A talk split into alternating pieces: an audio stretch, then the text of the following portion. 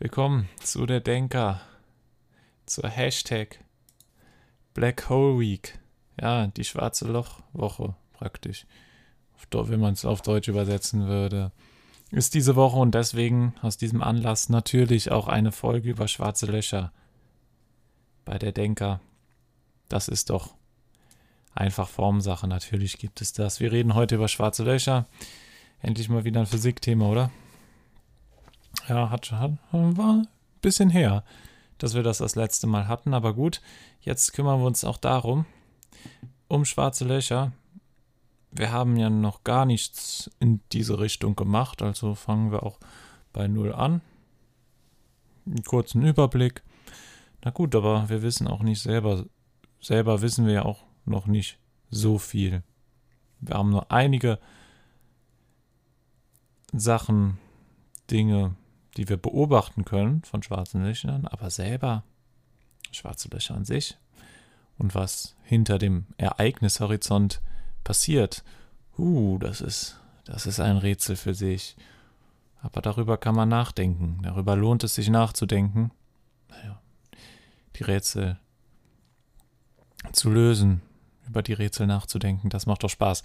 Okay, beginnen wir erstmal kurzen Überblick. Was sind überhaupt schwarze Löcher? Schwarze Löcher entstehen, äh, entstehen wenn Sterne, sehr schwere Sterne, sterben und dann praktisch implodieren und Masse, ganz viel Masse in einem winzig kleinen Punkt zusammengepresst wird und dann verbiegt das ganze Konstrukt, diese Masse, weil sie auf so einem kleinen Punkt, Singularität, zusammengedrückt wird, verbiegt das die Raumzeit. Und ja, es entsteht ein schwarzes Loch, weil praktisch die Raumzeit, wenn man das, sich das wie ein Blatt Papier vorstellen würde, so ein Loch in der Mitte hat, wo dann die Gesetze der Physik, die wir hier so haben, ein bisschen durcheinander geworfen werden, weil eben der Raum ist verbogen, die Zeit ist verbogen und es wird sogar Licht beeinflusst und so können wir es zum Beispiel auch beobachten. Dadurch, dass es selbst das Licht beeinflusst, was ja unglaublich schnell ist eigentlich, wird es trotzdem dadurch gebro gebrochen oder umgelenkt, was halt dieses durch diese extreme Masse, was halt auch eine große Gravitation, die dann halt auch Einfluss auf Licht hat. Das Licht, was da rumfließt, wird halt so gebogen. Ich glaube, das ist gut. Ja, gebogen wird. Und ja, dann entsteht dieses Bild, was man vom schwarzen Loch hat. Darüber, darum geht es aber gleich. Und innen drin das Licht, was halt im schwarzen Loch ist, existiert praktisch nicht mehr, weil es eben eingesogen wurde vom schwarzen Loch. Es ist, hm, man könnte sich sich auch vorstellen wie so ein wie so ein Bagger, der alles einsaugt oder so eine Pumpe, die das Ganze einsaugt. Ja, das macht das schwarze Loch durch seine eine extreme Gravitation und deswegen ist es ja auch schwarz, weil kein Licht entweichen kann und wenn man drin wäre, würde man wahrscheinlich auch nichts sehen. Na gut, man wäre auch tot, aber wenn man nicht tot wäre, würde man auch nichts sehen, weil alles im Moment nach der Theorie, im Moment wird darin alles spaghettisiert, als langgezogen. Aber das eher nur in kleineren, in größeren wiederum nicht. Es ist, es ist ein komplexes Thema, es gibt viele Theorien, aber im Endeffekt wissen wir auch nicht viel. Ähm, genau das um für eine kurze Zusammenfassung für den Anfang, um mal so einen kleinen Überblick zu geben, was überhaupt ein schwarzes Loch ist. Also schwarze Löcher entstehen aus sterbenden Sternen, die sehr schwer sind, sind extrem schwer, also eine extreme Masse in einem extrem kleinen Raum, der praktisch, man sagt, es ist der unendlich klein ist und deswegen krümmt es die Raumzeit es entsteht wortwörtlich ein Loch, könnte man sagen. Genau. Und 2019. Ich glaube, das ist auch noch ein guter Startpunkt. Jetzt, nachdem wir so einen kleinen Überblick haben, ganz kurz, dann können wir mit 2000, im Jahre 2019 starten, weil im 2019 ist den Wissenschaftlern etwas gelungen, was sehr, sehr toll ist für die schwarzen Löcher. Was ist denn da passiert? Ja, es wurde ein Foto gemacht von einem schwarzen Loch. 2019 wurde es dann vorgestellt mit dem Event Horizon Teleskop, also kurz EAT, hat, haben eine internationale Ko Kollaboration von Forschern, Wissenschaftlern es geschafft, endlich ein schwarzes Loch zu fotografieren. War fantastisch. Wirklich ein fantastisches Ereignis. Ein fantastisches Bild ist da rausgekommen. Sieht zwar sehr unscharf aus, aber da hat man gesehen zum Beispiel, dass Interstellar gar nicht so weit weg war mit dem, was sie, oder war wirklich nah dran mit dem, was sie in ihrem, was in dem Film vom Schwarzen Loch gezeigt wurde. Also von außen, von innen. Naja, das war jetzt eher Science Fiction als, also eher Fiction als Science. Ähm, aber außen, das, da haben sie, sie haben ja auch Berechnungen dafür ein, angestellt, als kurze Anekdote.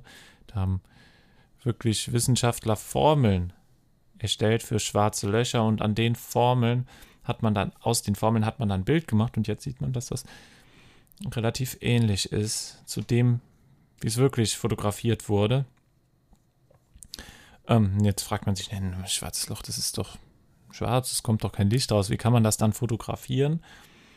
Nun ja, man fotografiert eher die Effekte drumherum. Genauso wie du den Wind nicht fotografieren kannst an sich, nur die Auswirkungen, die der, Wind, äh, die der Wind hat. So ist das dann auch beim schwarzen Loch. Innen drin ist es immer noch schwarz, aber ein bisschen die Auswirkungen, die Lichtstrahlen, wie sie ähm, vom schwarzen Loch, die relativ nah drin sind, dann praktisch in so eine Rotation kommen um das schwarze Loch. Das wurde so ein bisschen fotografiert, aber trotzdem das erste Foto davon. Also man macht doch noch Fortschritte mit dem Foto. Aber das Problem ist, man sieht praktisch dann nur so diese Hülle. Aber dann näher reinzugehen in das schwarze Loch, was dann wirklich hinter diesem Ereignishorizont ist, was eben dieser, diesen Bereich festlegt, hinter dem man dann einfach nicht mehr gucken kann, hinter dem man auch nicht weiß, was da ist. Immer da drumrum, man sieht die Effekte. Gesagt, aber wenn man plötzlich da drum, äh, also da reinkommt, dann ist alles anders. Davon geht man im Moment aus. Da ist wirklich alles anders. Erstens die Zeit ganz anders.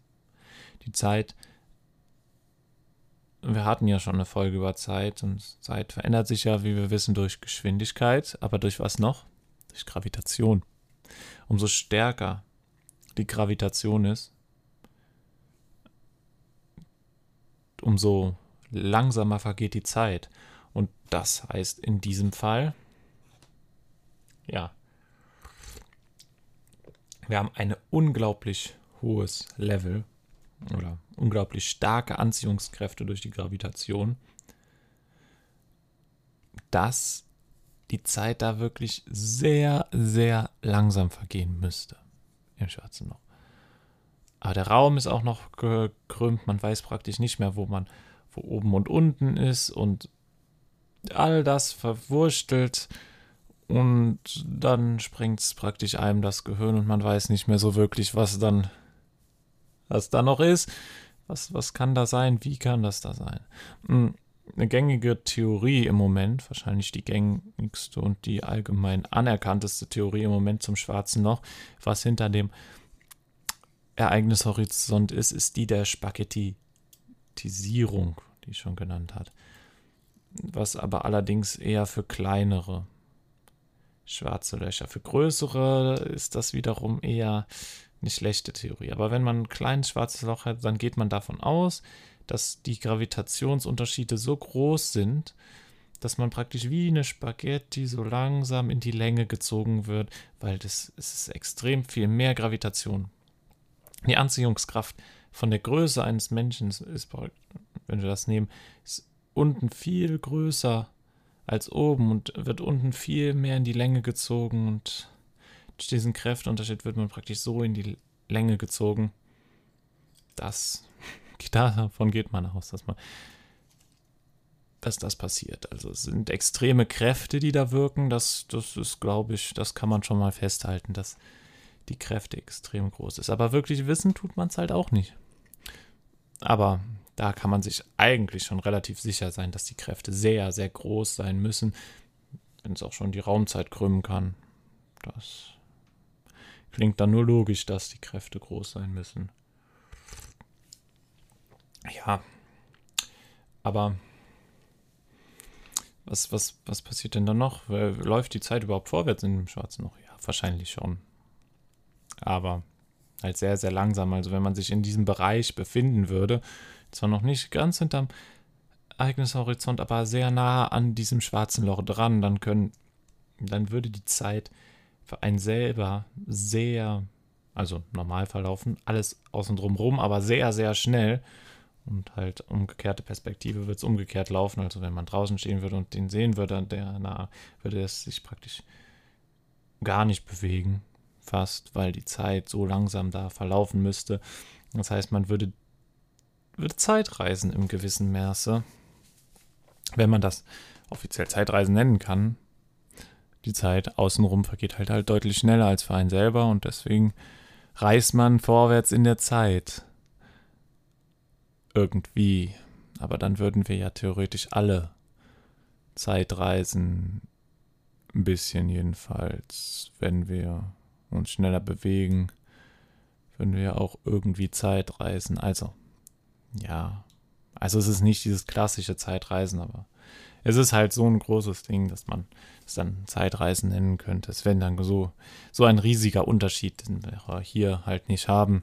Und deswegen könnte man es vielleicht dann Zeitreisen nennen.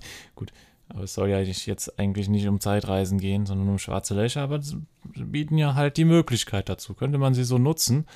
Wer weiß. Wer weiß, ob man sie mal nutzen kann. darüber denkt man im Moment auch gar nicht so viel nach, weil sie eh zu. Erstens, wie sollen wir zu einem kommen? So weit wie sie weg sind im Moment mit der jetzigen Technik ist das unmöglich. Wie sollte man sich vor diesen extremen Gravitationen schützen? Kann man dem entfliehen? Eher weniger. Also da sind noch zu viele Fragen, dass man es irgendwie nutzen könnte. Und wir wissen ja nicht, noch nicht mal richtig, was da drin ist, was, hinter dem, was sich hinter dem Ereignishorizont abspielt. Aber wir wissen dank der Hawking-Strahlung ein bisschen mehr als nichts über schwarze Löcher. Aber nur ein bisschen mehr. Nämlich wir wissen, dass sie schrumpfen mit der Zeit. Also schwarze Löcher werden auch kleiner, weil die Hawking-Strahlung sind praktisch Teilchen, die sich trennen am Rand des schwarzen Lochs und das eine nimmt die ganze Masse mit und ähm, deshalb verliert das schwarze Loch mit der Zeit immer mehr Masse, aber das ist so gering und diese, dieses, diesen Masseverlust können wir anhand der Hawking-Strahlung messen. Aber so ein durchschnittliches, so ein schwarzes Loch im Zentrum der Galaxie, das überlebt so, was hatte ich gehört. Ungefähr 10 hoch 100 Jahre. 10 hoch 100 Jahre. Und bis es ganz masselos wäre. Und 10 hoch 100 Jahre, das ist lange. So lange, man kann sich es eigentlich nicht vorstellen. So eine 1 mit 100 Nullen. Ist viel. Ist viel. Sehr viel.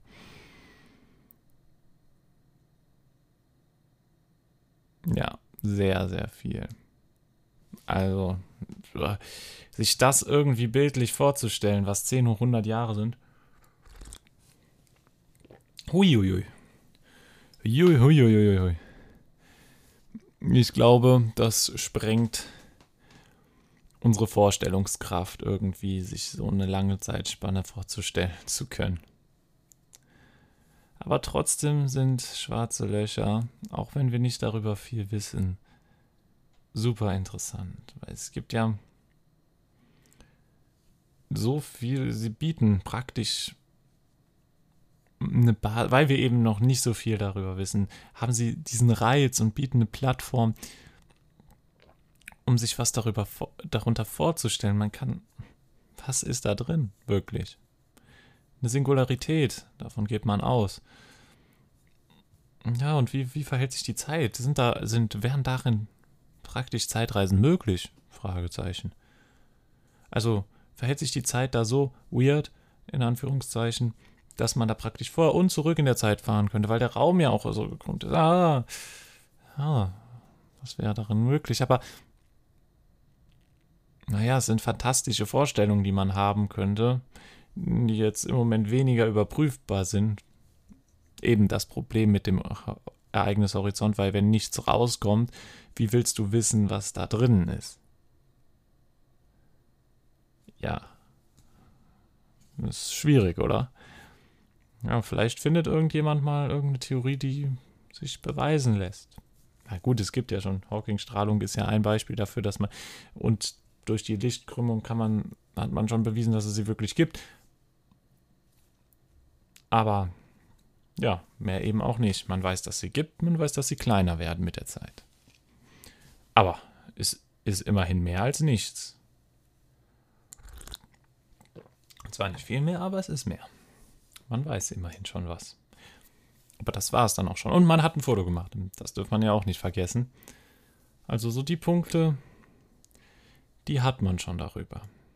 Aber das, wie gesagt, das bringt so eine gewisse, ich nenne es mal Romantik mit sich für den Geist. Und dass man eben da im Moment noch reinpacken kann, was man will. Und halt das halt dann wirklich ein toller Spielplatz für Kreativität bietet, wie es Interstellar, der Film, wirklich bewiesen hat, dass man damit wirklich großartige Sachen machen kann. Erstens, wir haben das Foto vom Schwarzen Loch wirklich gut hingekriegt. Grandios. Film mit Wissenschaft. Und dann sind sie halt rein und das Ganze. Achtung, wer den Film noch nicht gesehen hat, jetzt wird ein bisschen gespoilert.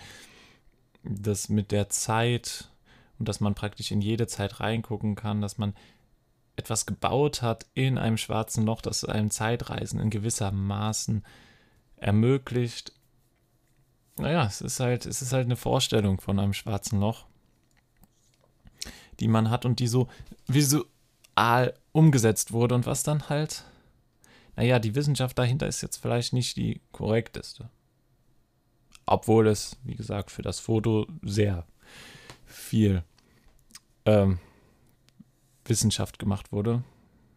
Ähm, hat, glaube ich, auch einer, haben sie mal in dem im Nobelpreis-Talk gesagt, also nach dem Nobelpreis gibt es ja immer so eine Runde von Wissenschaftler, äh, von den ähm, Gewinnern, die sich dann unterhalten. Und ich glaube, bin mir nicht sicher, aber ein Gewinner war auch dabei, der dann auch über Interstellar erzählt hat, weil er da mitgearbeitet hat.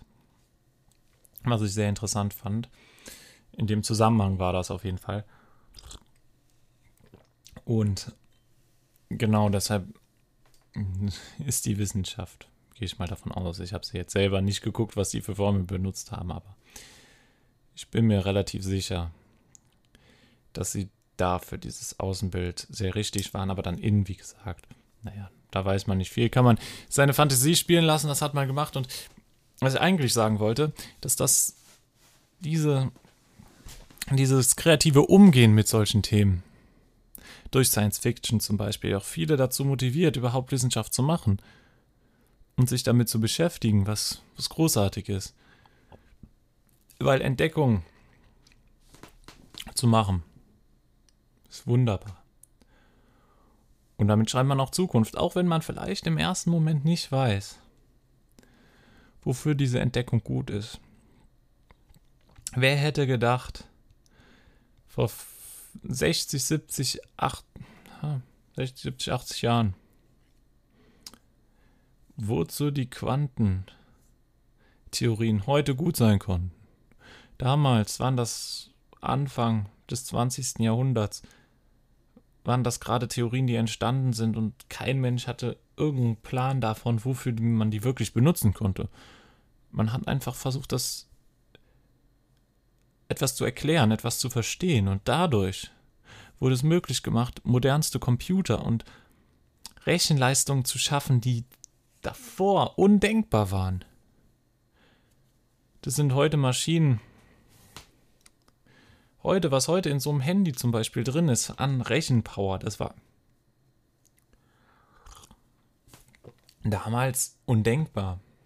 Und niemand hätte sich wahrscheinlich vorstellen können, was aus dieser kleinen Quantentheorie, so klein, fast schon relativ groß, und dieser Verwirrtheit da drin, die da drin steckt, entstehen konnte. Und das ist doch großartig. Deswegen ist Wissenschaft auch so großartig. Ja, kleine Folge über Wissenschaft und schwarze Löcher. Zur, passend zur Hashtag Black Hole Week. Danke fürs Zuhören und immer dran denken. Erst hören, dann denken. Euer Denker. Ciao.